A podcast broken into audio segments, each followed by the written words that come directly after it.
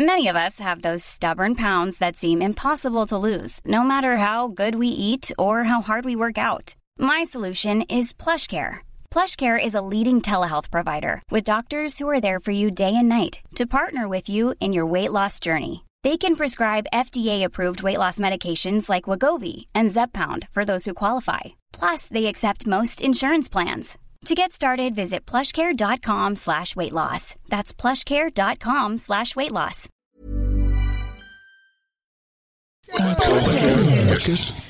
Podcast.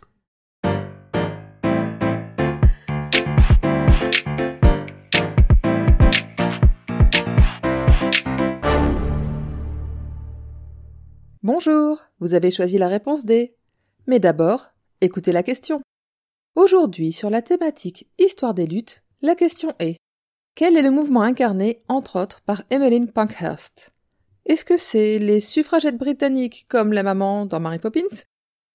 Ou bien les impressionnistes, parce que les émotions sont aussi des revendications? Ou encore le mouvement des noms difficiles à prononcer correctement par les Français et leur awful English accent? 1903. Première secousse d'un tremblement de terre dans la vie politique et politicienne du Royaume-Uni. Mais revenons un peu en arrière.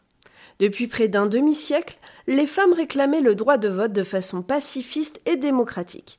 Mais à force de rejet et de retocage par les différents gouvernements successifs, et ce malgré une opinion publique favorable, les différents mouvements suffragistes s'unirent sous la bannière de la National Union of Women's Suffrage Societies de Millicent Fawcett en 1897. Cependant, le mur érigé par le patriarcat de l'époque restait infranchissable. But enough is enough pour Emmeline Pankhurst. Avec ses filles Christabel, Sylvia et Adela Pankhurst, ainsi qu'un petit groupe de militantes, Emmeline fonde en 1903 le Women's Social and Political Union, le WSPU, à Manchester. Veuve d'un avocat très engagé pour les droits des femmes et confrontée aux nombreuses injustices sociales de son pays, Emmeline décide que les actions doivent être percutantes. Deeds, not words. Les militantes adoptent le nom de suffragette, qualificatif donné ironiquement pour un journaliste du Daily Mail en 1906. Habile pour médiatiser davantage son message. Elles arborent également des rubans verts, blancs et violets. Emmeline Pethick Lawrence expliquera que, je traduis, le violet représente le sang royal qui coule dans les veines de chaque suffragette, le blanc la pureté en public et en privé, et le vert couleur de l'espoir et symbolise le printemps. Fin de citation. Une lutte qui démarre somme toute dans les hautes sphères de la société anglaise. Une autre explication se trouve dans les initiales de ces couleurs green, white, violet, GWV, Give Women the Vote. Donner aux femmes le droit de vote. À vous de choisir l'explication qui vous plaît.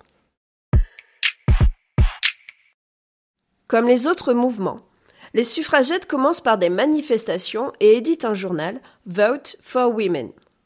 Les violences policières sont omniprésentes, et nombreuses sont les militantes qui se retrouvent derrière les barreaux, notamment Christabel en 1905 pour avoir craché sur un condé. Emmeline est emprisonnée une première fois en 1908, première fois sur sept, pour avoir tenté de pénétrer à la Chambre des communes, équivalent de notre Assemblée nationale, afin de remettre une pétition au Premier ministre, The Prime Minister Asquith. Temps fort de ses actions, la manifestation de Hyde Park en 1908 qui rassemble 500 000 militantes, mais à nouveau, les policiers sont autorisés par le gouvernement à utiliser la force. Marion Wallace Dunlop, une militante, est arrêtée pour avoir écrit la Déclaration des droits sur un mur extérieur de la Chambre des communes. Elle débute alors une grève de la faim. Les autorités vont faire preuve d'une rare violence, ils vont l'alimenter de force. Premier gavage dénoncé notamment par le corps médical, mais premier d'une longue liste. En 1910, le WPSU organise une marche vers Parliament Square. Le débonnaire Churchill ordonne alors de réprimander ces 300 femmes. À nouveau, Enough is enough. Les actions se durcissent, les tactiques militantes se radicalisent. Emmeline est arrêtée en 1912 après avoir cassé des vitrines. Shocking. Elle sera aussi gavée comme une oie en prison, like Miss Dunlop, pour avoir refusé de s'alimenter afin d'améliorer les conditions de vie de ses codétenus. D'autres membres décident d'incendier des lieux symboliques avec plus ou moins de réussite. L'incendie raté du théâtre royal de Dublin après une visite du Prime Minister en est un parfait exemple. L'Europe est à cette époque en pleine guerre. Dès 1914, Emmeline entérine une trêve avec le gouvernement et s'assure que les militantes emprisonnées soient libérées afin de participer à l'effort de guerre. Elle continue à faire pression sur le gouvernement pour que les femmes travaillent pendant que les hommes se battent. Jusqu'alors ennemi, le gouvernement britannique profite en parallèle de ses talents d'oratrice pour inciter les États-Unis et le Canada à s'engager dans le conflit. Emmeline en gardera un attachement fort pour le Canada qu'elle considère plus égalitaire pour les femmes. Ce relâchement de la part de leur leaders conduit certains membres, dont ses filles Adela et Sylvia, à quitter le navire et fonder leur propre groupe les tensions apparues au sein de la WSPU conduisent à la dissolution du mouvement en 1917, le transformant en Women's Party. Emmeline alerte alors le public du, je cite, danger bolchevique qui pointe à l'Est. Après-guerre, les femmes obtiennent enfin gain de cause. Le droit de vote est accordé aux femmes de plus de 30 ans en 1918. Mais Emmeline n'en a pas fini avec le militantisme qui l'anime depuis si longtemps. Le combat continue pour l'égalité juridique femmes-hommes au sein du mariage, l'égalité salariale, l'égalité des chances pour l'emploi, etc., etc., des thèmes forts qui sont encore d'actualité. L'un de ses derniers engagements est le vote de la loi autorisant des femmes à se présenter à la Chambre des communes. Elle soutient la candidature de sa fille Christabel. Selon un biographe, l'échec de sa fille est la déception la plus amère de sa vie. Elle part s'installer à Toronto, ville de cœur, quelques années avant de revenir à Londres pour rejoindre le Parti conservateur. Sa fougue militante, les séjours en prison ponctués de grève de la faim, les violences policières, puis ses voyages et conférences ont usé Emmeline.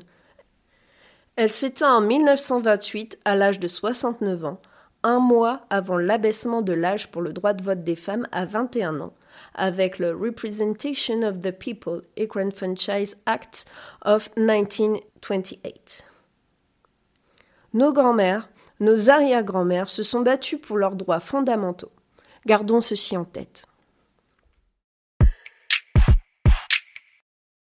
Bravo, c'était la bonne réponse. Pour aller plus loin sur le sujet, retrouvez les sources en description. La réponse D est un podcast du label Podcut. Vous pouvez nous soutenir via Patreon ou échanger directement avec les membres du label sur Discord. Retrouvez toutes les informations dans les détails de l'épisode. À demain pour une nouvelle question sur la thématique littérature.